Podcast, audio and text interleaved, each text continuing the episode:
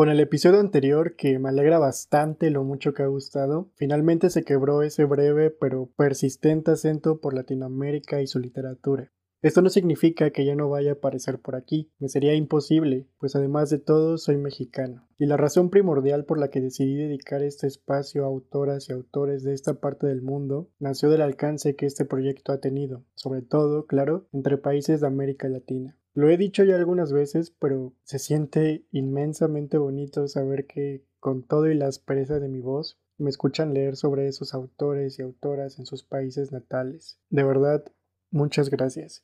Espero que para el próximo episodio, o tal vez dos, ya tener un micrófono decente, porque hasta ahora he grabado con mi celular, por lo cual me siento aún más agradecido de seguir siendo escuchado.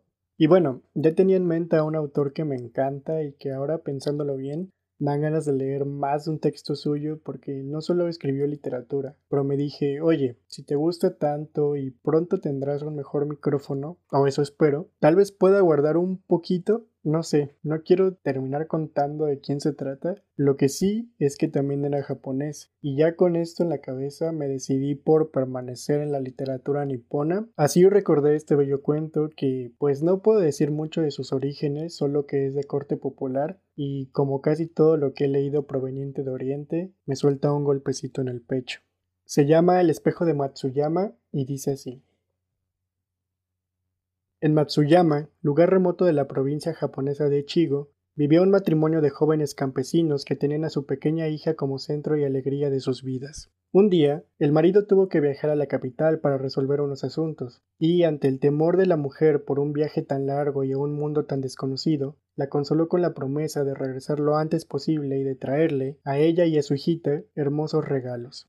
Después de una larga temporada, que a ella se le hizo eterna, vio por fin a su esposo de vuelta a casa y pudo oír de sus labios lo que le había sucedido y las cosas extraordinarias que había visto, mientras que la niña jugaba feliz con los juguetes que su padre le había comprado. Para ti, le dijo el marido a su mujer, te he traído un regalo muy extraño que sé que te va a sorprender. Míralo y dime qué ves dentro. Era un objeto redondo, blanco por un lado, con adornos de pájaros y flores, y, por el otro, muy brillante y terso, al mirarlo, la mujer, que nunca había visto un espejo, quedó fascinada y sorprendida al contemplar a una joven y alegre muchacha a la que no conocía. El marido se echó a reír al ver la cara de sorpresa de su esposa. ¿Qué ves? le preguntó. Veo a una hermosa joven que me mira y mueve los labios como si quisiera hablarme.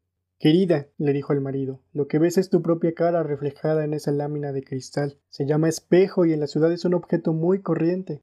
La mujer quedó encantada con aquel maravilloso regalo. Lo guardó con sumo cuidado en una cajita y solo, de vez en cuando, lo sacaba para contemplarse.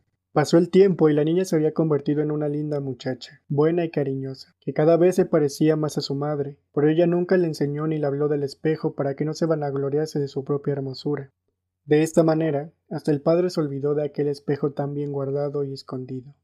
Un día la madre enfermó, y a pesar de los cuidados de padre e hija, fue empeorando de tal manera que ella misma comprendió que la muerte se le acercaba. Entonces llamó a su hija, le pidió que le trajera la caja en donde guardaba el espejo, y le dijo Hija mía, sé que pronto voy a morir, pero no te entristezcas, cuando ya no esté con ustedes, prométeme que mirarás en este espejo todos los días. Me verás en él y te darás cuenta de que, aunque desde muy lejos, siempre estaré velando por ti.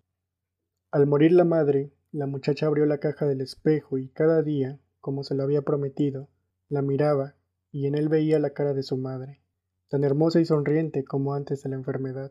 Con ella hablaba y a ella le confiaba sus penas y sus alegrías, y aunque su madre no le decía ni una palabra, siempre le parecía que estaba cercana, atenta y comprensiva.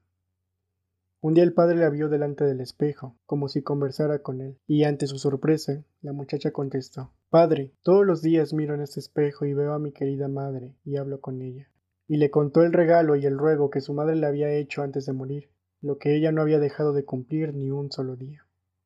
El padre quedó tan impresionado y emocionado que nunca se atrevió a decirle que lo que contemplaba todos los días en el espejo era ella misma y que, tal vez por la fuerza del amor, se había convertido en la fiel imagen del hermoso rostro de su madre. Esto es todo por hoy, espero que te haya gustado. Si aún has escuchado el episodio anterior, de verdad, escúchalo, está muy, muy, muy bonito. Invité a una amiga y estuvimos platicando un montón de tiempo que logré reducir a 25 minutos. Sé que es más de lo acostumbrado aquí, pero bueno, todavía falta invitar a amigas y amigos y ahí se irá más o menos el tiempo. Gracias por quedarte hasta el final, ya sabes que puedes contactarme vía Instagram como arroba gustavo bajo y nada, nos escuchamos el siguiente lunes.